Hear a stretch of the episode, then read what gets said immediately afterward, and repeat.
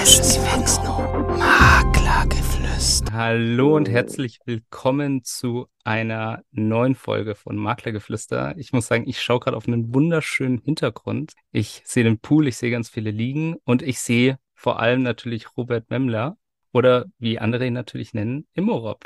Herzlich willkommen bei Maklergeflüster. Grüße, hallo. Genau, jetzt, ähm, ich kenne dich natürlich schon, ich habe dich ein bisschen recherchiert, aber die Leute, die Maklergeflüster hören, kennen dich wahrscheinlich noch nicht. Wer bist du denn und was machst du? Ja, also ich bin der Rob, ne? Ganz kurz und knapp eigentlich und ja, bin seit 2004 selbstständig und habe mal angefangen mit Immobilien tatsächlich mit meiner eigenen Immobilie. Also ich habe mir eine Wohnung gekauft, wo ich selber eingezogen bin. Eigentlich gar nicht um den Hintergrund, äh, dass ich damit irgendwas anfangen will, dass ich da beruflich mich verändern will, sondern habe die einfach gekauft, weil ich keine Miete mehr zahlen wollte. Und aus der Überlegung ist dann irgendwann eine Geschäftsidee entstanden oder ein Geschäftsmodell entstanden und bin dann in den Bereich Immobilien gestartet, ur ursprünglich mal als Makler, also habe für andere Wohnungen verkauft, überwiegend an Kapitalanleger. Wie gesagt, da ich selber eben durch Zufall darauf gestoßen bin. Und ja, irgendwann dann angefangen, Bauträgergeschäft zu machen, ähm, Sanierung, was eigentlich mein Hauptthema ist. Also klassisch Fix und Flip. Ne? Diejenigen, die sich ein bisschen in der Branche auskennen, kennen natürlich auch den Begriff. Also kaufe Häuser, saniere die und verkaufe sie dann als einzelne Einheiten an Kapitalanleger weiter. Das ist so das Kerngeschäft.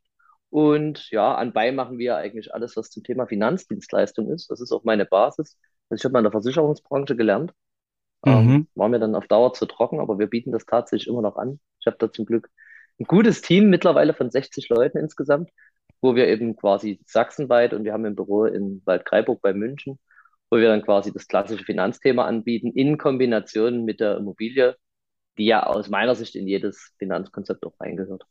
Also wenn ich ein bisschen Geld übrig habe und mich frage, wie ich es verwenden kann, dann bin ich bei dir richtig. Bist du bei mir genau richtig, ja. genau. Cool.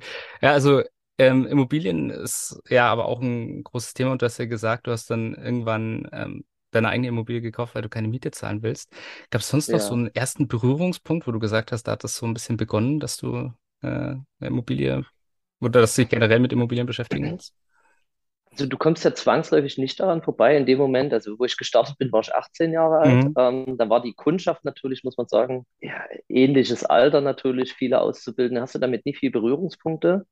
Ähm, es gab auch eine Situation, wo ich noch aktiv selber in der Beratung auch war, wo du dann eben Kunden hattest, die vielleicht ein bisschen länger schon investiert sind, mhm. wo du gemerkt hast, okay, je besser die situiert sind, je besser die Basis ist, je mehr häufte sich die Zahl der Leute, die halt tatsächlich schon Immobilien besitzen und wo du natürlich mitbekommen hast, okay, wenn du eine vernünftige Beratung anbieten willst, musst du das Produkt so oder so irgendwann in deinen Beratungsablauf integrieren. Also du kommst da nicht drum rum. Und wie gesagt, der Kernpunkt war dann, ich war 21, habe mir ausgerechnet, was ich jeden Monat so an Miete bezahlt habe die letzten Jahre. War total schockiert darüber, dass ich da über 20.000 Euro ausgegeben habe. Hm. Aber quasi nichts zurückbekomme, wenn ich morgen umziehe. Und da meine Eltern mich sehr sparsam erzogen haben und du wolltest immer irgendwas in der Hand haben, haben auch in einem sehr einfachen, aber in einem bezahlten Haus so gelebt. Und das so mit der Miete, das hat mich halt total gestört. Da bin ich damals einfach ins Immobilien-Scout rein, habe da für 19.000 Euro so eine Einzimmerwohnung gefunden, so ein bisschen am Stadtrand. War natürlich andere Preise, ne? also das ist heute nicht mehr realistisch. und habe gesagt, okay, die, die musste die jetzt holen, habe da irgendwie eine Rate von 120 Euro gehabt und habe gedacht, okay, perfekt. Und in den 120 war die Tilgung schon mit drin. Ja. Also bei 19.000 Euro, da passiert ja nicht viel, ist ja überschaubar. Aber das fand ich total toll. Und als ich dann umgezogen bin und die Wohnung vermietet habe und sogar mehr Miete bekommen habe, als das, was ich an die Bank gezahlt habe, also klassisch Cashflow, mhm. ähm, später dann in tausenden von Büchern gelesen, das ist jetzt wirklich kein Geheimrezept. Aber mir war es in dem Moment klar, wo ich dachte, okay, geil, das will ich machen, so will ich mein Geld anlegen und so willst du es auch deinen Kunden irgendwie näher bringen. Ja, also es ist Wahnsinn, wenn man die Zahlen einfach nochmal hört von damals. Also vor allem speziell ja. jetzt in München ähm, weiß ich irgendwie, wovon man redet. Okay. das, ist, äh, das ist ja nochmal eine ganz andere Größenordnung. Ja, und, und manchmal ist es tatsächlich so, dass ich in, in der Familie auch immer mal wieder höre, wie äh, meine Eltern damals eine Immobilie gekauft haben, ähm, zu welchen Raten das war, was sie damals für die Immobilie bezahlt haben, was sie heute wert sind. Das sind unglaubliche Steigerungen. Das ist auch egal, welcher Markt. Also ne, bei mir ist es jetzt Dresden, bei euch ist es München, aber am Ende, wenn du das prozentual mal runterbrichst, ist eigentlich fast egal, wo du gekauft hast. Das hat ja überall funktioniert. Also also da hast wirklich die letzte Lage gehabt. Die vielleicht von irgendeinem Industrieunternehmen abhängig war oder was auch immer, was den Standort gewechselt hat. Aber das sind ja Ausnahmen in der Regel. Hast du ja nie viel, sage ich mal, Intuition gebraucht, sondern du hast irgendwas gekauft und es hat sich in der Regel eigentlich gut entwickelt. Schön. Ja, hoffen wir. Also im Moment sieht es ja noch so ein bisschen aus, dass es jetzt gerade aktuell ein bisschen schwieriger wird, aber in Zukunft hoffen wir, dass es wieder, wieder sich stabilisiert. Ja. Du hast ja gesagt, du hast im Finanzbereich gelernt. Ja, und irgendwann kam dann wahrscheinlich bei dir der Punkt, dass du gesagt hast, ich äh, will mich selbstständig machen. Jetzt merkt man mittlerweile, du hast ja echt schon ein Riesenteam aufgebaut. Sehr, sehr beeindruckend. Wann kam für dich der Punkt, dass du gesagt hast, ach Mensch, so Selbstständigkeit mache ich jetzt? Weil bist ja auch mit vielen Risiken verbunden, viele Chancen natürlich auch. Ja, also selbstständig war ich ja von Beginn an, muss man Mhm. sagen. Ich bin klassisch in so einem Strukturvertrieb gelandet, so mit Mhm. drei Buchstaben. Ähm, über die Qualität lässt sich streiten, sage ich mal. Ähm, es geht mit Sicherheit besser, aber es ist auch nie grottig gewesen. Ähm, der Kunde war wahrscheinlich besser beraten, als wenn er nichts gemacht hätte, aber es war natürlich nie unabhängig. Das war Punkt Nummer eins. Was ja normal ist. Ich sag mal, wenn du zur Versicherung XY gehst, dein Zeug machen lässt, dann bist du auch nie unabhängig beraten. Das war ein Thema, was mich tatsächlich aber gestört hat weil Mhm. ich selber, ich bin so jemand, ich informiere mich gern selber und ich sag mal, gerade heute der Weg, einfach bei Check24 deine Autoversicherung oder was auch immer mal prüfen zu lassen. Mhm. Ähm, da hast du zwar nie wirklich das Know-how und du bist wahrscheinlich schon in den Leistungen noch eher, eher unterbesetzt da und kannst ja auch schwer vergleichen, aber trotzdem ist es ja ein leichtes, da mal zu schauen. Das war das Erste, was mich gestört hat. Und dann war ich trotzdem so, wo ich dachte, okay, bleib halt einfach dabei, weil ich auch ein so solider und so loyaler Mensch bin. Das heißt, wenn ich einmal was mache, dann bleibe ich auch eigentlich dabei. Und dann hat aber ein anderes Unternehmen unser Unternehmen gekauft und hat natürlich, die hatten eigene Produkte, immer mehr versucht, dort auch Druck aufzubauen und wo ich dann irgendwann gesagt habe, boah, das ist also gar nicht das, was ich mir vorstelle. Und habe dann eigentlich aus der Not heraus gesagt, nee, das, das macht mir keinen Spaß, so will ich es nie. Ich wollte auch keinen Strukturvertrieb mehr Mhm. weil ich der Meinung bin, dass das ist ein Modell, was in der Branche nicht funktioniert und nicht mehr funktioniert. Ähm, ich sag mal, mit Tupperware und Co. ist das sicherlich egal, aber du hast halt im Bereich Finanzen eine Riesenverantwortung. Und wenn du jetzt sagst, du nimmst da jemanden, der war gestern noch in der Autowerkstatt, den machst du morgen zum Finanzberater, der soll seine Familie mal beraten. Mhm. Ich finde das eher gruselig, weil das, Know-how, was du mittlerweile benötigst, um wirklich gut beraten zu können, ist einfach zu hoch du schaffst es gar nicht, jemand so quer da irgendwie mal auf die Schnelle zum Berater zu, zu basteln. Und dadurch finde ich, ist die Qualität sehr schlecht geworden. Und habe dann auch gesagt, das will ich nicht. Ich will ein klassisches Maklerunternehmen, wo du einfach jemand hast, der das gelernt hat, der das ordentlich gelernt hat, der ein gewisses Know-how einfach mitbringt. Und wir haben halt eine Vermarktungsstrategie, wo wir sagen, wir machen zum Beispiel nur ganzheitliche Konzepte. Das ist Mhm. auch das, was das Unternehmen vorher nie, nie, nie getan hat. Und wir haben halt gesagt, wir beraten entweder ganz oder gar nicht. Also bei uns kannst du keine Versicherung kaufen. Entweder wir beraten dich im finanziellen Bereich, das heißt, wir machen deine Anlagen, wir kümmern uns um die Versicherung, alles drum und dran, oder halt gar nicht. Ne? Und das funktioniert für uns natürlich super, weil du hast eine tolle Dichte bei den Kunden, eine super Loyalität. Also wir haben 0,0 eigentlich Rückgang. Also wenn da alle paar Jahre mal ein Kunde geht, das kann natürlich immer passieren aus den verschiedensten Gründen, aber die Quote ist bei eben unter einem Prozent.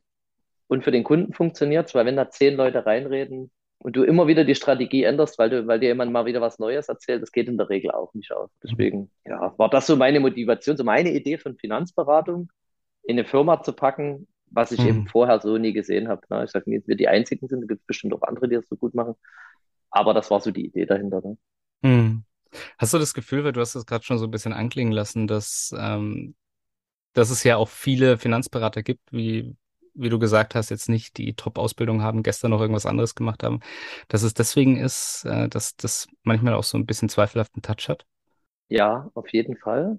Wobei ich sagen muss, ich mache es jetzt, wie gesagt, 2004 ist das bei mir, ne? Mhm. also es sind jetzt 18, fast 18 Jahre her. Mhm. ähm, Ende 2004, wo ich angefangen habe, da hat sich der Markt komplett gedreht. Wir hatten damals fast eine halbe Million Berater, ne? Mhm. Heute sind es noch 200.000. Also da sind irgendwie über die Hälfte der Berater mir Gewerbe abgemeldet. Mhm. Ähm, seltsamerweise ein Großteil 2009, wo man auf einmal eine Ausbildung nachweisen musste. Und das ist ja schon gruselig, dass da 150.000 Berater, die also sich anmaßen, Kunden zu beraten über ihre Finanzen, dass die abmelden, weil die eine Ausbildung nachweisen müssen. So, und dann kam nochmal ein Schwung, wo man das ganze Gespräch dokumentieren muss. Es gibt eine Dokumentationspflicht, wo du nachweisen musst im Nachgang, warum hast du dem Kunden was angeboten, weil du ja mittlerweile auch dafür haftest, was ich übrigens sehr gut finde. Ja. Da sind nochmal ganz viele vom Markt gegangen, um Gottes Willen, wo soll das noch hinführen, wo ich mir denke, wo ist das Problem? Wir haben es sogar vorher so gemacht.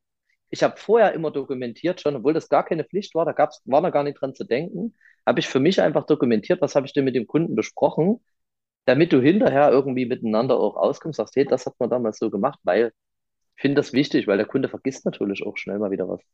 So. Ja. Und da hat sich viel aussortiert und man muss ja sagen, dieser Markt des Strukturvertriebs aus den 90er Jahren, der ist an der Zeit entstanden, wo wir eine hohe Arbeitslosenquote hatten. Mhm. Das heißt, es gab viele Menschen ohne Perspektive. Ich kenne es selber, meine Eltern waren abwechselnd immer mal wieder arbeitslos tatsächlich gewesen.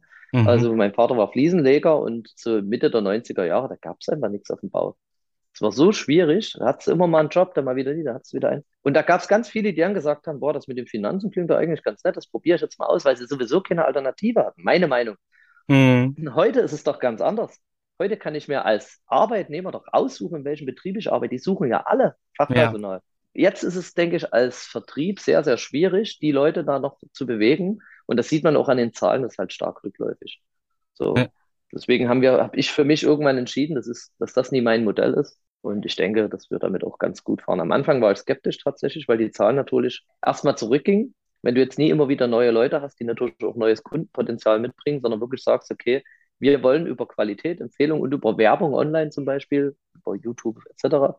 Mhm. Menschen gewinnen für uns, dann dauert das natürlich erstmal eine Zeit lang, in dem Fall zwei, drei, vier Jahre, sage ich mal, bis das Rad richtig rund gelaufen ist. In der Zeit hast du natürlich gezweifelt, okay, war das die richtige Entscheidung? Aber am Ende wollte ich die Qualität haben und mittlerweile, wie gesagt, wir brauchen theoretisch gar keine Werbung, wir leben nur noch von Empfehlungen. Mhm. Das ist ja ein Zeichen dafür, dass wir es, denke ich, nicht falsch gemacht haben. Ja, ja, und ich meine, das ist ja auch so, wie du gesagt hast, schön, dass sich der Markt so konsolidiert hat auf eine gewisse Art und Weise. Und jeden weil dadurch ja auch generell das Vertrauen in der Bevölkerung wieder steigt, dass, äh, dass es dann auch wieder ein besseres Image bekommt. Sieht man, glaube ich, auch im, im Maklerbereich. Ganz interessant, weil darüber rede ich jetzt auch viel hier mit, mit anderen Gästen, weil die auch gesagt haben, ja, so durch, äh, durch das Bestellerprinzip, das dann plötzlich wieder gekommen ist, durch diese ganze Themen sind auch ein paar Kunden weggefallen. Dadurch hat sich der Markt ein bisschen konsolidiert. Und ähm, auf der anderen Seite ist aber auch die Qualität grundsätzlich besser geworden. Der Markt regelt sich immer von selbst, habe ich mal gelernt. Und das ist auch tatsächlich so. Egal, ob das Immobilien ist, im Finanzmarkt oder irgendwo anders. Angebot und Nachfrage. Und dann irgendwann bleiben halt immer die übrig, die ihr Geschäft auch sauber machen. Das ist so. Ich sag mal jetzt, ihr macht einen tollen Podcast. Wie gesagt, ich habe vorher schon mal ein bisschen recherchiert. Wirklich ein tolles Format. Und Dankeschön. ihr werdet euch auch durchsetzen. Es wird auch andere geben, die das jetzt mitnehmen, irgendwann sagen, okay, gibt auch mal wieder eine Zeit, wo der Hype vielleicht vorbei ist. Und dann sind immer die da, die es immer schon aus Liebe zur Sache gemacht haben und die es wirklich gut und kontinuierlich machen. So, die, die immer mal überall mit aufspringen, die sind auch irgendwann wieder weg. So in jeder Branche so. Das ist, wie gesagt, auch gut so. Ja, ja, das stimmt. Und es ist aber sehr verführerisch, so dieses Schnelle und Einfache mitzunehmen, ne? Ähm, Ja, natürlich. Eine ne schöne Sache, ähm, weil du hast ja gesagt, du produzierst auch viel Content und du hast auch Content produziert in Form eines Buchs, das du Ja, ja, rausgebracht hast. tauge nichts. Taugenichts, genau. Und ähm, wann hast du die Idee zu dem Buch gehabt? Was hat, was hat's mit Taugenichts so auf sich? Oder, und warum hast du es so genannt? Ja, ich will nicht zu viel vorgreifen, weil das steht in Kapitel 2, aber so ein bisschen kann ich natürlich erzählen. Also Mhm. die Grundmotivation war für mich eine sehr, ich weiß gar nicht, wie ich das immer sagen soll, weil man denkt, okay, der hat vielleicht doch ein bisschen Rat ab, aber für mich war immer eins, ich weiß nicht, ob du das kennst, wenn so dein Vater dir irgendwas erzählt, der will dir was näher bringen, so Geschichten aus seinem Leben erzählt von früher, dann hörst du als Kind eigentlich nur bedingt zu, so ja, ja, was erzählt der Alte jetzt ungefähr? Mhm. In dem Moment, wo der aber stirbt, wie mein Papa ist ja gestorben 2015, Mhm. dann wünschtest du dir eigentlich, dass der dir viel mehr noch von sich erzählt hätte, weil du den Menschen dann komischerweise erst richtig kennenlernen willst. Und das ist nicht nur, geht nicht nur mir so. Ich habe das auch in anderen Fällen ähnlich erlebt, die auch ähnliche, sage ich mal, Geschichten erlebt hatten, wo die Eltern vielleicht nicht mehr da sind. Und dann wünscht man sich eigentlich so wie mehr Zeit mit dem nochmal verbringen zu können. Und ich habe gesagt, ich schreibe mein Buch so mit meiner Geschichte. Ich will natürlich auch Input rausgeben, Tipps geben etc. pp. Aber es ist definitiv kein Fachbuch, sondern schon auch ein bisschen meine Lebensgeschichte mit Mhm. den ganzen Schwierigkeiten, die es, die es eben gab bis zu dem Weg am Ende, bis zu dem Ziel oder zu dem, wo ich jetzt bin. Und fand das eigentlich ganz schön, den Gedanken daran zu wissen, wenn du das deinen Kindern erzählst, hören die dir sicher nie zu. Aber irgendwann bist du vielleicht nicht mehr da. Mhm. Und dann würden die das Buch nehmen und sagen, hey, cool, das war mein Papa so. Das war so meine tatsächliche Hauptmotivation vom Buch. Aber ich habe ja vorher auch noch nie ein Buch geschrieben. Ich hatte auch keine Ahnung, wie ich das überhaupt machen soll. Und Mhm. habe halt einfach losgeschrieben. Hab, denke ich, ein ganz gutes Talent zum Schreiben. Und ja, habe es dann einfach durchgezogen. Ich habe zwar zwischendurch schon einmal fast abgebrochen, weil mein Kollege hier, der hier übrigens hier halbnackt durch, durchs Bild gelaufen ist, der hat es mal gelöscht gehabt zwischendurch. Das war, das war echt gut. Ja, ich habe es im Download-Ordner gespeichert, das macht man natürlich auch nie, aber ich habe von sowas wirklich gar keine Ahnung. Ja. Und ja, der hat es halt gelöscht, da war die Motivation weg. Und der Titel Tauge nicht, den, hat, den habe ich meiner Lehrerin zu verdanken. Ähm, in der fünften Klasse war das so. Und ich war schon immer jemand, ich hatte so gute Schulnoten in den Fächern, wo das einfach, also wie Mathematik, entweder du kannst oder kannst halt nie. Mhm. Aber ich war immer sehr faul und ich war auch, habe auch oft mal gefehlt so. Mhm. und dann ging das so in die Runde rum und die hat halt so jeden bei uns auf dem Gymnasium gefragt, was will er so werden? Und der eine sagt, ich will Tierarzt werden, ich will das machen, ich will das machen. Und dann hat die halt mich gefragt, okay, Robert, und was willst du mal werden? Und da habe ich gesagt, ich wäre Millionär. und da hat die wirklich, das kannst du dir nicht vorstellen, da abgefeuert, äh, wirklich, also Robert, das ist ja ganz toll, aber das ist ja völliger Quark, du bist ein Taugenichts, hat die gesagt. Und lern mal lieber für die Schule, damit du überhaupt irgendwas aus deinem Leben machst. Und ich habe in dem Moment mir gar nichts dabei gedacht, weil ich überhaupt gar keine Vorstellung hatte, wie es ist, Millionär zu sein oder was ich dafür tun müsste. Mhm. Mein Vater hat im Monat 1200 D-Mark verdient damals, zu dem Zeitpunkt. Na, muss man überlegen, das sind 600 Euro. Und das war für mich normal. Und hätte jetzt einer gesagt, du kriegst 2000 D-Mark für deinen Job, dann hätte ich gesagt, boah, ist das viel Geld? Ohne darüber nachzudenken, ob ich damit Millionär wäre. Also mit 2000 Mark wäre es wahrscheinlich schwierig geworden. Ich hätte auch gar nicht gewusst, wie ich es anlegen oder färben muss. Es war einfach in meinem Kopf drin. Ich wollte das einfach so machen. Und da die mich da vor der ganzen Klasse da so dieses so, so davon überzeugt war, dass das ja nie was werden kann, vielleicht hat das auch zur Motivation beigetragen am Ende. Mhm. Aber das ist mir dann eingefallen, habe ich gesagt, das ist der perfekte Buchtitel dafür, weil ich auch anderen die ganz normal sind, die jetzt kein reiches Elternhaus haben, die einen normalen Job haben, ein bisschen dazu animieren wollte, so die Komfortzone mal zu verlassen, weil jeder kann was ganz Tolles aus seinem Leben machen. Es ist ja immer nur eine Einstellungssache. Und auf dem Weg lernst du natürlich auch, dass das Geld am Ende zum Beispiel sowieso nicht mehr die Motivation ist. Also spätestens, mhm. wenn du auf dem Weg bist, ob du jetzt Millionär bist oder nee, oder ob du ein bisschen Vermögen bist oder ganz, ganz doll Vermögen bist, hat ja am Ende mit deinem Glücksgefühl nichts zu tun, sondern das macht es natürlich angenehmer, aber das ist nie das Entscheidende. Viel wichtiger ist es dein Job zum Beispiel. Einer ist, in dem du aufgehst und wo du Spaß dran hast, als dich jeden Tag dahin zu quälen und so auf die Uhr zu gucken, hey, wann kann ich endlich nach Hause? Ich glaube, das ist viel, viel wichtiger und ist meine Definition inzwischen von reich sein. Mhm. Aber damals, sag ich mal, mit 10, 11 Jahren, da hast du das so weit natürlich noch nie gedacht. Da willst du einfach nur Kohle.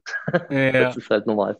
Und, und ich denke, es ist ja auch relativ normal, aber es ist tatsächlich auch schön, irgendwie so zu sehen, dass ähm, oder, oder interessant eher zu sehen, dass ganz viele Leute, mit denen ich rede, dass äh, denen was Ähnliches gesagt wurde von den Lehrern. Ich habe da viele Beispiele auch tatsächlich. Schon? Ja, es ist ja auch nicht so, dass man, dass man keine, dass man jetzt irgendwie dumm war oder komplett faul. Es hat mich einfach nie interessiert tatsächlich. Ja. Also es gab halt so Fächer, wo ich einfach keine Lust hatte, was zu machen, weil es mich 0,0 interessiert hat und wann der Musiker da und da gelebt hat und wieder gestorben ist. Und das sind so Sachen, mir fiel schon immer schwer, mich für Dinge zu begeistern, wo ich halt kein Interesse hatte. Im Gegenzug war ich aber auch schon in der Schulzeit so, wenn ich was total interessant fand, da habe ich mich da reingehangen. Also dann hätte ich auch den, den Vortrag ausarbeiten können und also wirklich ins letzte Detail, weil ich einfach darin aufgegangen bin. Und ich glaube, die, der Punkt ist es am Ende, wo ich auch unser Schulsystem, ich will es nicht sagen bemängel, mhm. aber wo ich glaube, dass es doch besser wäre, wenn man die Stärken der einzelnen Menschen, der Kinder fördern würde, anstatt immer versuchen, die Schwächen auszubügeln. So. Also, mhm. wenn jemand eine Leserechtschreibwäsche hat, warum versucht man den auf Krampf das beizubringen? Also, mhm. es ist für den ja wirklich utopisch viel Arbeit, wie viel Energie der braucht, um in dem Bereich zu wachsen.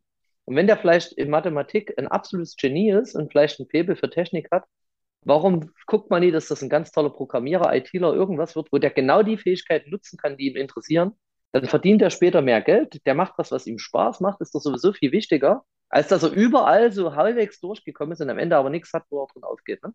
Ja. Und ich glaube, da ist unser Schulsystem so ein bisschen, bisschen fehl am Platz aus meiner Sicht inzwischen.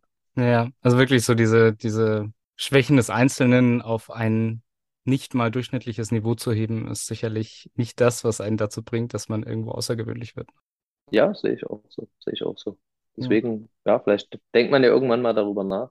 Ich hoffe es. Ähm, es gibt wohl einzelne Schulmodelle schon, wo das so ist. Aber ja, wie gesagt, man müsste das eigentlich so für die Masse machen und spätestens so auch später dann. Wir haben mal, weiß nicht, kennst du dieses Geldlehrerprojekt?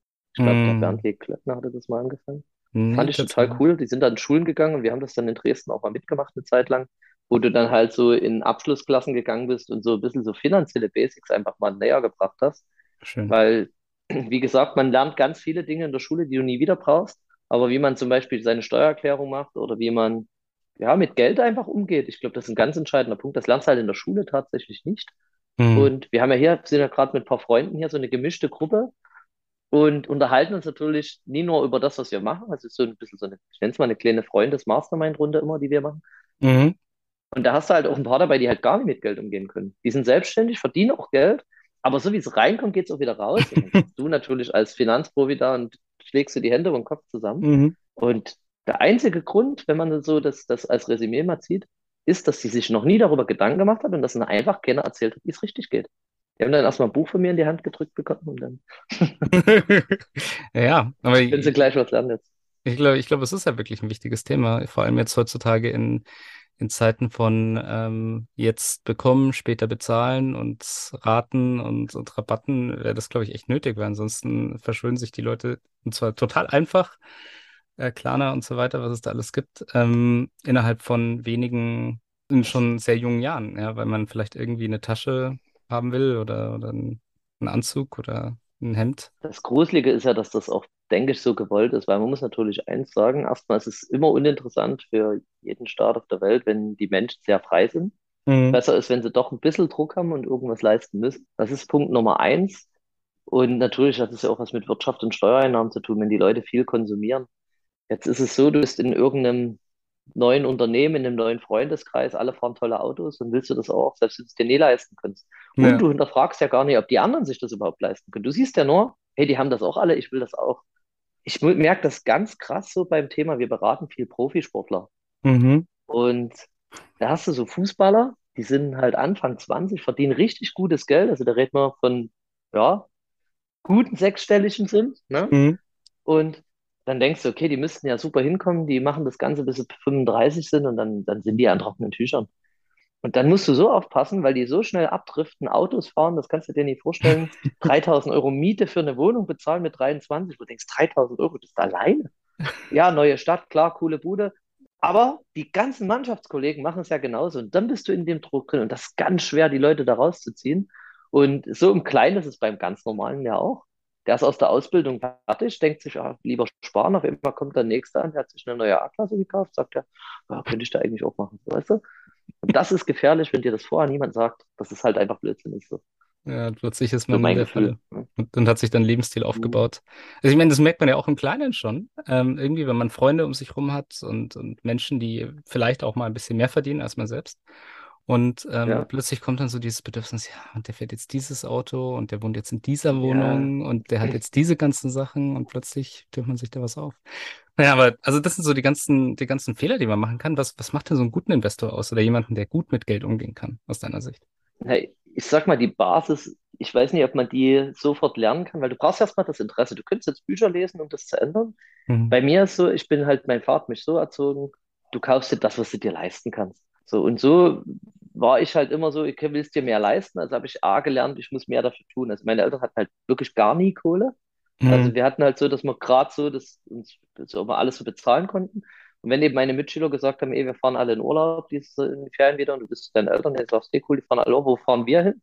Da haben die gesagt, naja, du hast jetzt die Wahl, wir können in Urlaub fahren oder wir machen einen Heizöltank voll, dass es im Winter warm ist. Also ich habe auch früh gelernt, zu verstehen, dass es einfach nicht so einfach ist. Habe mir dann immer Nebenjobs schon gesucht, also auch in der Schulzeit, so für drei, vier Euro die Stunde einfach irgendwo was gemacht, Mhm. um mir dann eben Dinge leisten zu können und habe das schon verstanden. Und jetzt kommt der Unterschied. Wenn du in deinen Sommerferien, wo alle den ganzen Tag auf dem Bolzplatz sind, und du jeden Tag fünf, sechs, acht Stunden irgendwo was machst, ich war auf einer Abrissfirma, den ganzen Tag so Schutteimer Mhm. geschleppt, und am Ende der Sommerferien, da hast du halt irgendwie deine 2000 Euro da zusammengekriegt als Schüler meinetwegen und hast dir gesagt, das ist ja eine ganz tolle Sache. Die hast du aber nie ausgegeben. Weil du ja das Verständnis hast, du hast ja begriffen, was musst denn du dafür tun? Und das war ja wirklich ein Scheißjob, muss ich ja sagen. Wenn du da jeden Tag den Schutt da rumschleppst, irgendwelches Zeug machst und ja wirklich die Arbeit machst, die die normalen Bauarbeiter da nie machen wollten. Und die gibst du nie einfach so aus, weil du wirklich hart dafür was tun musst. Das hast du verstanden.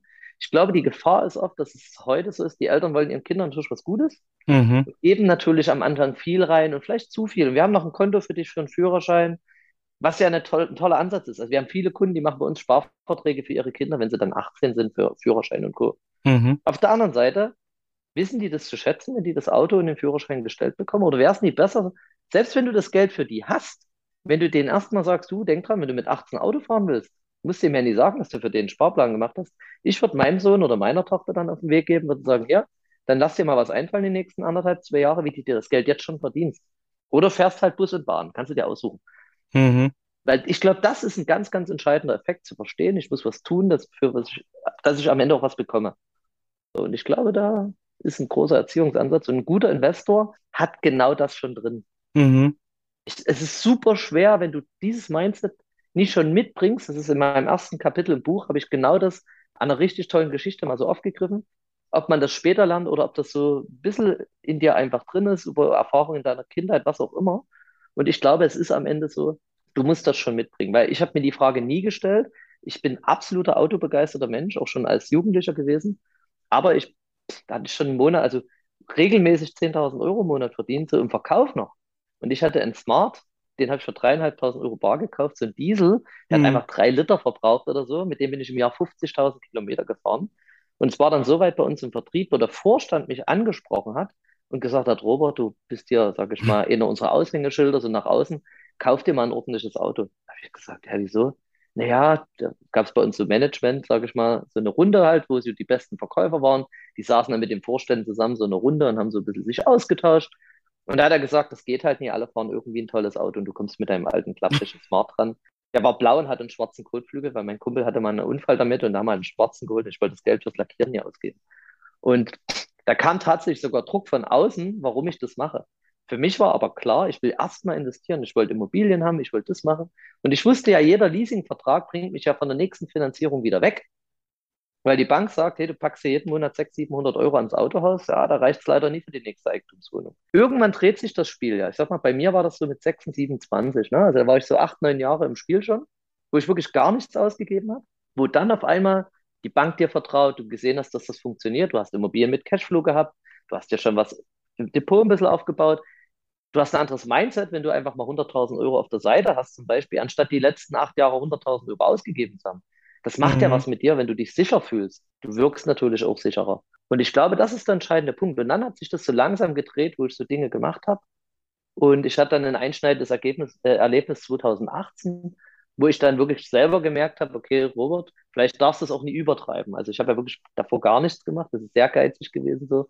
Und dann war so der Punkt, wo du sagst, okay, finde einen guten Mittelweg, den ich, denke ich, mittlerweile gefunden habe. Mhm. Deswegen sage ich, die Basis ist es, die ist schwer. Die musst du, musst du ja wollen, dass du das lernst, weißt du. Ich hab, ich musste so nicken bei den Sachen, die du gesagt hast, vor allem am Anfang, weil ich bin sehr privilegiert aufgewachsen, kann ich sagen. Also ich, ich lösche mal kurz das sehr, ich bin privilegiert aufgewachsen, ähm, Ja. habe sehr vieles von meinen Eltern bekommen. Ähm, auch den Führerschein, hatte auch dieses berühmte Sparkonto. Ähm, Ja. und ich, ich weiß noch, so der Knackpunkt war, ähm, ich bin dann einmal zu einem guten Bekannten nach Brasilien geflogen und das haben mir meine Eltern damals bezahlt, komplett. Und danach habe ich gedacht, ach super toll. Und dann bin ich nochmal ins Ausland und habe ein halbes Jahr in Australien auf an irgendeiner Highschool ähm, das gemacht. Und da habe ich dann plötzlich gelernt, ich bin zuständig für mich selbst, war dann bei einer anderen Familie, ja, wo ja, die auch, wo auch alles gut war. Aber trotzdem habe ich immer mehr gelernt, ich muss für mich selber zuständig sein und habe auch gesehen, dass die ganzen anderen Schüler gearbeitet haben. Und als ich dann zurückgekommen bin, wollte ich wieder nach Brasilien. Aber in diesem Fall habe ich dann gesagt, nee, ich will das gar nicht mehr von meinen Eltern haben und habe mich dann an die Kasse gesetzt ähm, bei gewissen, also bei ganz vielen Supermärkten, habe dann da gef- angefangen zu arbeiten. Ich habe dann auch, wenn ich irgendwelche Spiele haben wollte, damals noch für die PlayStation, habe ich äh, Zeitungen ausgetragen, habe mir die Sachen erarbeitet und, und das macht ganz viel mit einem. Damals in der Jugend, man weiß es ganz anders Definitiv. plötzlich zu schätzen. Und ähm, ja, kann ich so sehr nachvollziehen. Und ähm, vielen Es Dank klingt ja auch immer so einfach, ja, man muss was tun, damit man das und so, aber wie du es gerade sagst, es wird ja niemand sagen. Also wenn meine Eltern mir das alles bezahlt hätten, hätte ich ja definitiv nicht gesagt, nee, lass mal, das will ich alles selber schaffen. Natürlich nicht. Du nimmst Ja. wirklich gerne mit, aber du musst, wenn du einen gewissen Punkt im Leben überschreiten willst, musst du diese harte Wahrheit auch akzeptieren, dass es nie einfach so geht. Und ich glaube, viele Eltern tun sich damit keinen Gefallen, damit, dass sie zu viel für ihre Kinder tun. Das ist alles lieb gemeint, aber man muss da eben aufpassen, was ist denn, wenn den Eltern mal was passiert? Also die können mhm. ja auch, keine Ahnung, Unternehmen haben, das Unternehmen geht pleite, aus irgendeinem Grund. Und auf einmal steht, nämlich stehen ja auch die Kinder da, die es gewohnt waren, diesen Background zu benutzen, da und müssen auf immer selber. Dann ist doch schöner, wenn du die langsam ranführst. Es ist natürlich schwer. Ich sage das jetzt so einfach, ich mhm. habe keine Kinder ich hoffe, dass ich dann das immer noch so sehe, wenn die da sind und nicht so niedlich und du denkst, oh, ich tue natürlich alles für die. Deswegen, ich verstehe natürlich die Eltern, dass es schwer ist, aber wie gesagt, Menschen zu entwickeln, und das ist es halt einfach, hilft nie, zu viele Geschenke zu machen. Und ich habe es im Vertrieb gelernt. Also, wo wir noch Strukturvertrieb gemacht haben, hatte ich mit meinem Partner zusammen so 150 Leute angebunden, die mhm. mir wirklich aktiv gearbeitet haben. Also, das war schon viel. Und am Anfang willst du denen alles mitbringen und du schaffst die zum Termingefühl, du hilfst denen bei der Akquise. Irgendwann hast du gefühlt den Job für die mitgemacht. Und irgendwann habe ich gemerkt, oh, das macht ja gar keinen Sinn. Die kommen nie weiter, weil ja du für die die komplette Arbeit machst. Und dann habe ich die immer laufen lassen. Ich habe denen immer Ansätze gegeben, habe die machen lassen. Wenn sie es verkackt haben, sorry, aber dann ist es halt so. Und diejenigen haben sich alle in drei, vierfacher Geschwindigkeit dahin entwickelt, wo ich sie haben wollte, weil die es eben mussten.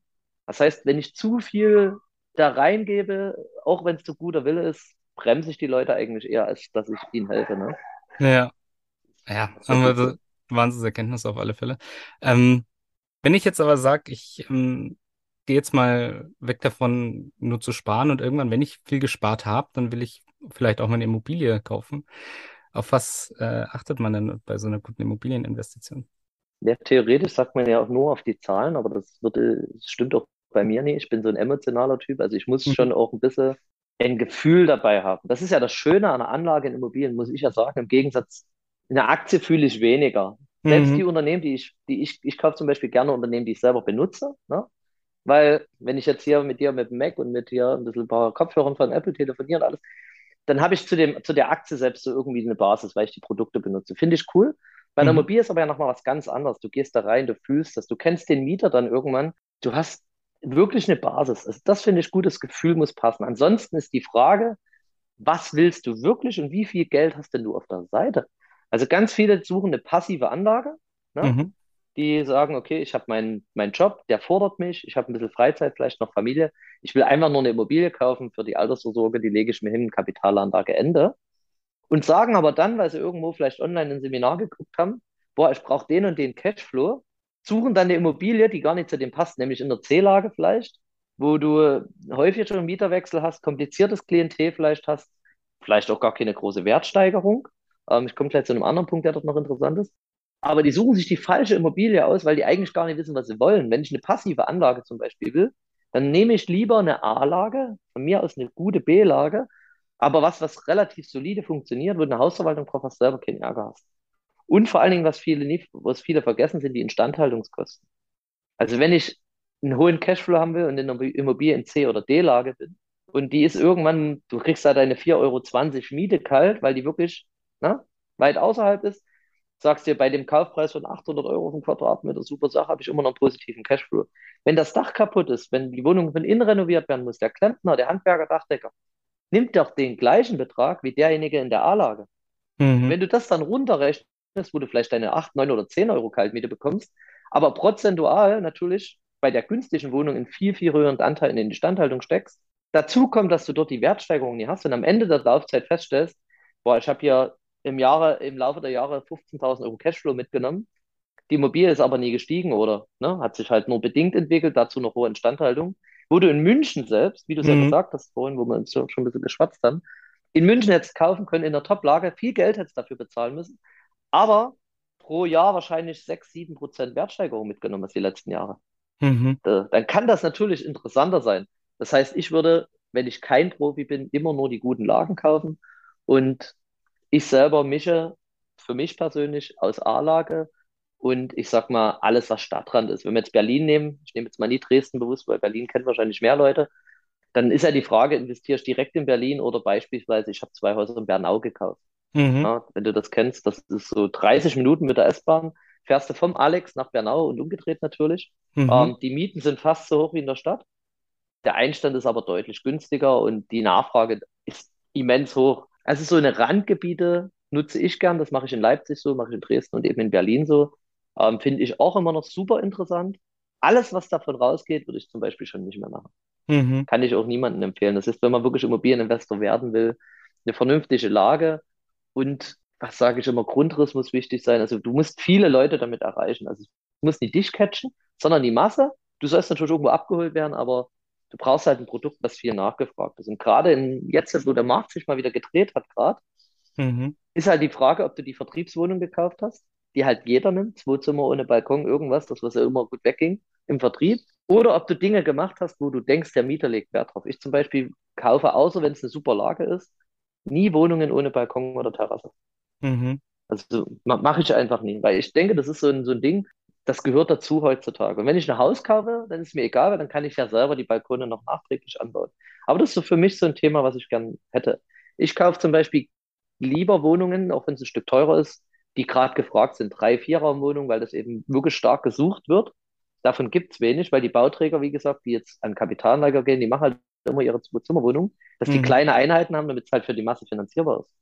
Aber der Mietermarkt ist ja nie die Masse, die Zweiraumwohnung suchen, vielleicht dann da eher mal eine andere Größe. Mhm. Also dort muss man einfach gucken, dass man sich nicht zu sehr verleiten lässt und ja, halt keine Experimente machen auf jeden Fall. Wenn man keine Ahnung hat, vor allen Dingen, dann, dann lieber ganz lassen, ne? Aber nie zu viel versuchen. Ja, ja, also ich finde das ganz interessant, wo du auch gesagt hast, ja, mal auch so ein bisschen auf die Zahlen und, und sich zu überlegen, was, was ist denn nachgefragt. Ganz am Anfang, als ich, ähm, hatte ich mal den Oliver Fischer da, der hat gesagt, wir, ich kaufe kleine hässliche Löcher und, und verwandle sie in, in, äh, in etwas Schöneres. Und das war für mich als allererstes so, ah, so was Emotionales, wo ich mir gedacht habe, oh Gott, ich will doch keine kleinen hässlichen Löcher kaufen. Aber irgendwie man versteht's, dass einfach so die, die Emotion daraus muss, ne? muss, muss definitiv. Es ist, bleibt eine Anlage. Also wie gesagt, so ein bisschen bist du trotzdem dabei. Wenn Mhm. ich es gar nicht fühle, kaufe ich es auch nicht. Also ich muss Mhm. mich schon wohlfühlen. Und wie gesagt, ich suche immer die Exoten raus und das ist auch teilweise gar nicht so schwer. Aber ich habe zum Beispiel bei uns in Freital, das ist so Vorort von Dresden, da gab es mal ein Angebot, da habe ich ein Paket gekauft aus 13 Wohnungen und da waren halt zwei Penthouse-Wohnungen dabei, eine Dreiraumwohnung mit zwei Terrassen und eine Zweiraumwohnung mit drei Dachterrassen. Die habe ich sofort privat rausgekauft, weil das ist zum Beispiel so ein Ding, das geht ja immer. Mhm. Du wirst niemals Leerstand in so einer Wohnung haben, weil wer will in, an seiner Zwei-Zimmer-Wohnung, nee, im Dachgeschoss, wo du mit dem Fahrstuhl hinfährst, gerne drei Dachterrassen haben. Das findet jeder cool und sowas geht immer gut weg. Innen gebe ich recht, da muss ich auch dem, dem Alex recht geben. Natürlich, wenn du dann sagst, da bist du kein Investor, wenn du reingehst und sagst, boah, nee, also der alte Fußboden, die Türen, das, jenes. Also wenn Mhm. du so ins Detail gehst, ähm, dann bist du tatsächlich noch kein Investor. Das ist mir auch egal. Wie die Wohnung von innen aussieht, ist mir egal. Ich habe auch schon ganz viele Wohnungen tatsächlich gekauft, ohne die vorher je gesehen zu haben.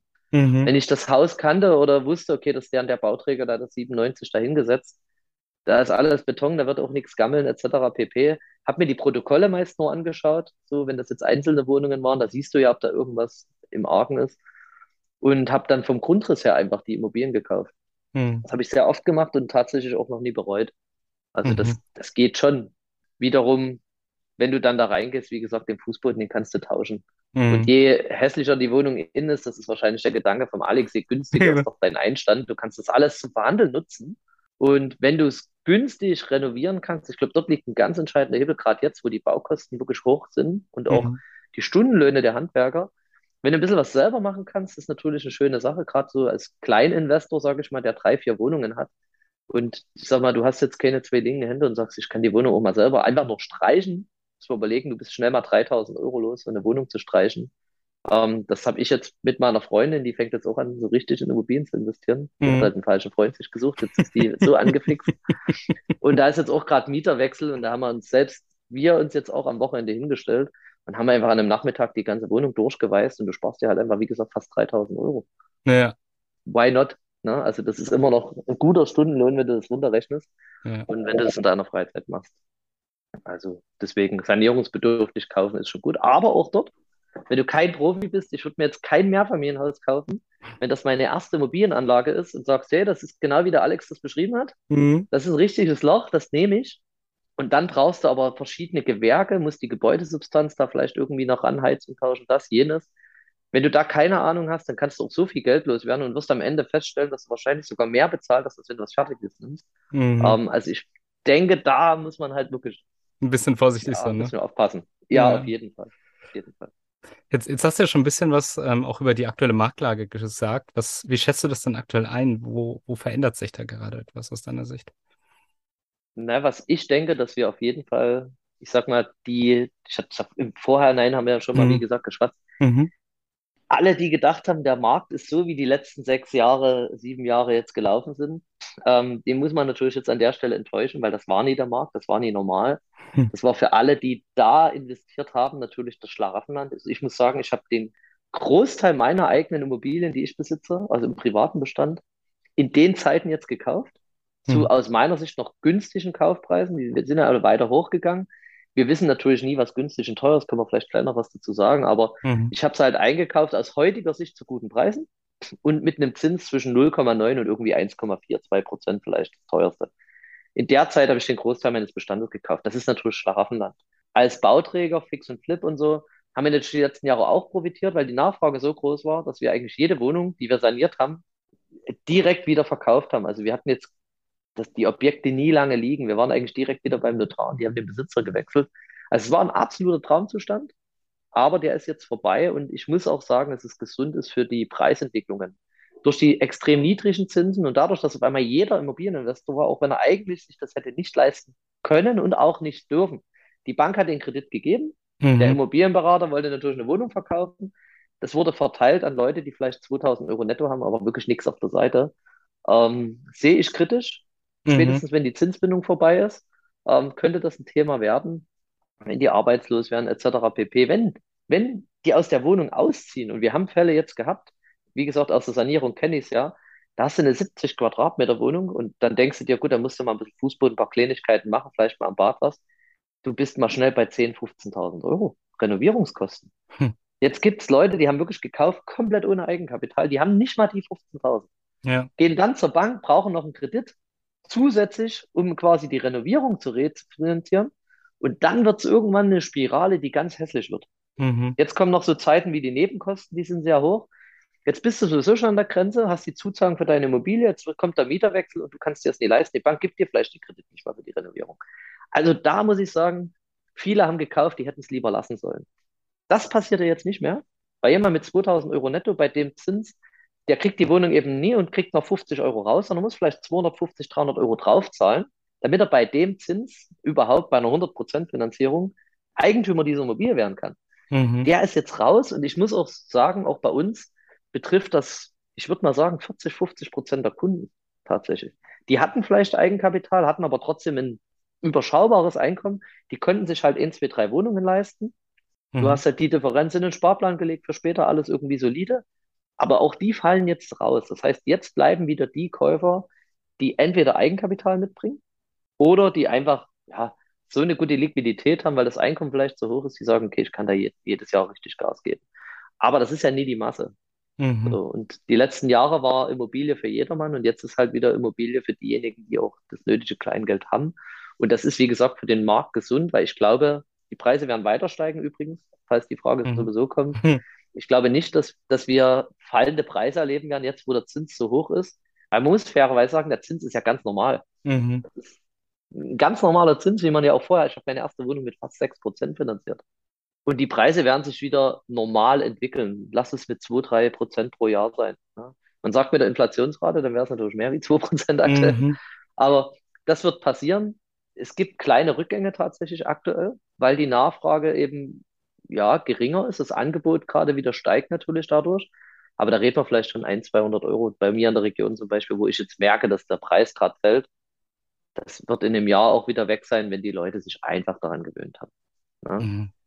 Auf jeden Fall die, ich habe auch selber viele Videos so gemacht, du kannst auch ohne Eigenkapital eine Immobilie finanzieren. Ich glaube, dass die Zeit in einem Jahr vorbei ist, spätestens.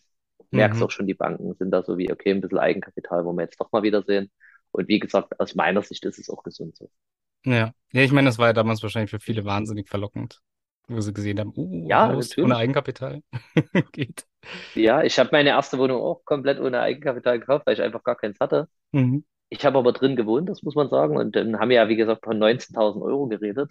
Mhm. Und dafür keine eigene Miete mehr von 450 Euro oder irgendwas. Also, wenn du das jetzt wieder ins Verhältnis setzt, ist es ja okay. Aber ich würde mir halt jetzt überlegen, ob ich mir zwei, drei, vier Immobilien da kaufe, wenn ich die Liquidität oder das nötige Eigenkapital nie besitze.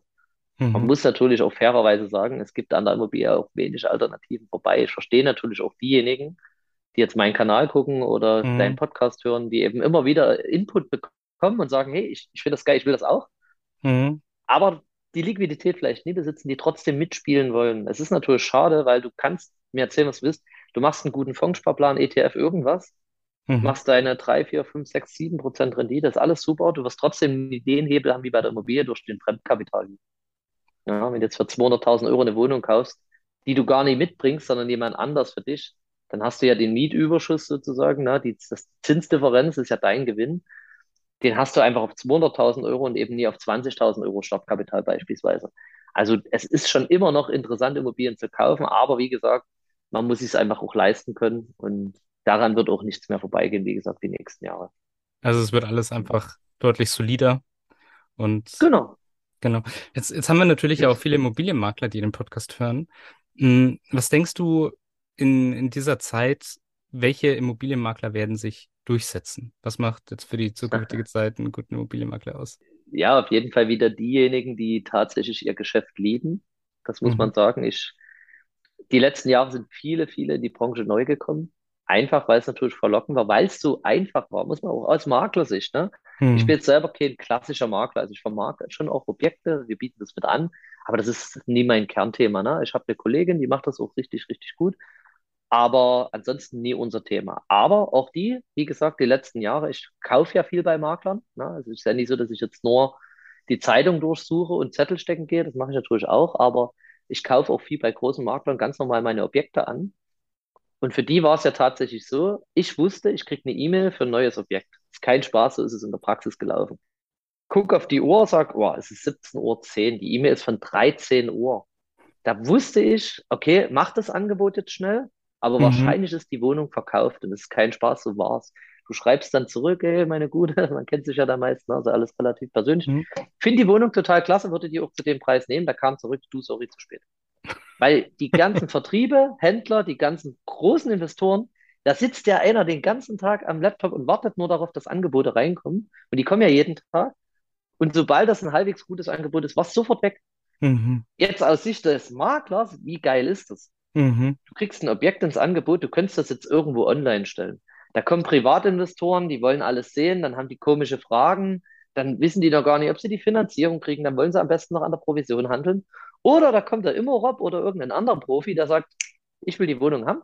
Dann Mhm. sagt er, perfekt, hier hast du die Unterlagen, die brauchst du für deine Finanzierung. Ich mache uns schon mal einen Notartermin. Und mit dem sitzt du ja zwei, drei Wochen später beim Notar, der hat seine Unterschrift und sein Geld verdient. Mhm. Das war natürlich super leicht. Viele, wie gesagt, haben sich aus meiner Sicht sehr arrogant verhalten die letzten Jahre, weil es so einfach war. Und ich glaube, diejenigen werden jetzt auch wieder wegfallen. Und diejenigen, die es einfach gern machen, die es mit Liebe machen, die den Leuten zuhören vor allen Dingen, ich glaube, dass die auch langfristig überleben werden. Mhm. Man darf so einen Job nie nur fürs Geld machen. Und ich glaube aber, die letzten Jahre sind ganz viele in den Markt gekommen, die hat eher die Möglichkeit der finanziellen Verbesserungen angezogen und weniger die, die Leidenschaft für das Thema. Ne? Und ja, ich Sehr glaube, diplomatisch ausgedrückt. ja, ich denke, wir werden uns auf jeden Fall, wird sich der Markt deutlich reduzieren. Also es wird in zwei Jahren nicht mehr so viele Makler geben wie heute. Ja, das, Da das war tatsächlich auch. Bei uns kam auch immer so die Frage, wenn wir unsere Webinare zum Beispiel machen, macht ihr mal, macht mal was zur Immobilienakquise? Also so grundsätzlich so die, dieser klassische Vertrieb, wie kriege ich die Immobilie, die ich habe, an den Endkunden? Das kam gar nicht mehr so wirklich, weil das einfach größtenteils nicht das Problem war. Genau. Zwar, du, du brauchtest den Auftrag halt. Ne? Die Leute müssen verkaufen wollen und du musst den Auftrag bekommen. Hm. Aber du wirst sehen, in einem Jahr werden deine Webinare wieder ausgebucht sein. Bin Ja, ich mir ganz sicher, weil, wie gesagt, es ist ja jetzt schon so. Es ist ja jetzt schon so. beziehungsweise andere Themen haben. Wir haben uns natürlich dann sehr stark auf, auf diese Themen darauf fokussiert. Logisch, logisch. Aber das, das wird wieder ein Thema werden, definitiv. Wie kriege ich meine Immobilie gut verkauft? Und wie gesagt, es ist ja auch so, es ist wie im Handwerk übrigens. Überleg dir mal, du bist ein Makler jetzt, oder ich habe jetzt mit einem Makler zusammengearbeitet die letzten Jahre, der hat mir immer wieder Immobilien gebracht. Mit dem habe ich ein super äh, Verhältnis gehabt. Das war auf Augenhöhe, das hat Spaß gemacht. Hm. Jetzt bietet der mir eine Wohnung an und ein Makler, der, keine Ahnung, da habe ich mal eine Wohnung gekauft und der hat zu 0815. Ich hatte so viele Fälle, wo ich einfach nur die Unterlagen wollte. Da waren die Makler wirklich genervt von mir. Warum will ich das denn haben? Ich sage, A, brauche ich natürlich für meine Finanzierung. Ne? Und ich meine, das gehört einfach dazu. Ich sage dem schon per E-Mail, direkt nachdem der mir das Angebot geschickt hat, den Kaufpreis. Gefühlt kann er wirklich direkt den Notartermin ausmachen. Die kennen mich, die wissen, ich kaufe das dann auch wirklich. Mhm. Und dann sind die genervt, weil ich eben mal ein aktuelles Konto oder ein paar Sachen brauche. Natürlich kann ich mir das alles selber besorgen. Mhm. Aber ich sag mal, wofür kriegt er denn die Provision? Wir haben immer voll bezahlt, also nie gehandelt, immer voll 7,14 als gewerblich ist das, sage ich mal, Standard. Egal wie teuer das Objekt war, wenn das 2 Millionen gekostet hat, hat er seine 140 bekommen. Ja. Und dann dafür wirklich, du hast richtig gemerkt, wie angewidert er ist, wenn du dem geschrieben hast, nachdem der quasi ja eigentlich seinen Job, dir die Immobilie verkaufen, schon erledigt hat, dass der jetzt wirklich noch die Unterlagen raussuchen muss. Und diejenigen kommen heute eben wieder an und sagen, ey Rob, sag mal, suchst du noch? Jetzt sind die alle wieder da, weil die nämlich Kunden suchen, die kaufen. Und da sage ich dir ehrlich, gebe ich doch lieber dem Makler, der immer korrekt gehandelt hat, meinen Auftrag. Und ja. kauf lieber die Wohnung im Zweifel. Und so ist es mit dem Handwerker. Und ich sage dir auch, das wird die nächste Welle sein. Handwerk war ja zuletzt so, dass du gar keine Handwerker bekommen hast. Mhm. Und da gibt es eben welche, die schreiben dir nicht zurück, machen dir mit Absicht Abwehrkonditionen etc. Anstatt korrekt zu sagen, du, gerade keine Zeit, ich schaff's wirklich nie, Auftragsbuch ist voll, tut mir leid. Wäre eine coole Aussage. Aber viele haben eben sich auch darauf ausgeruht. Jetzt wird es doch so sein, es gibt wenige Häuslebauer, durch die hohen Konditionen baut auch nie mal jeder mal schnell mit 0, irgendwas mal schnell das ganze Haus um. Die Bauträger haben teilweise Projekte eingestampft, weil sie sich gar nicht lohnen. Das heißt, es wird jetzt nach und nach auch eine Welle geben, wo die großen Baufirmen erstmal ihre Subunternehmer abschneiden, die wiederum dann selber Aufträge suchen müssen, die es dann vielleicht nie gibt.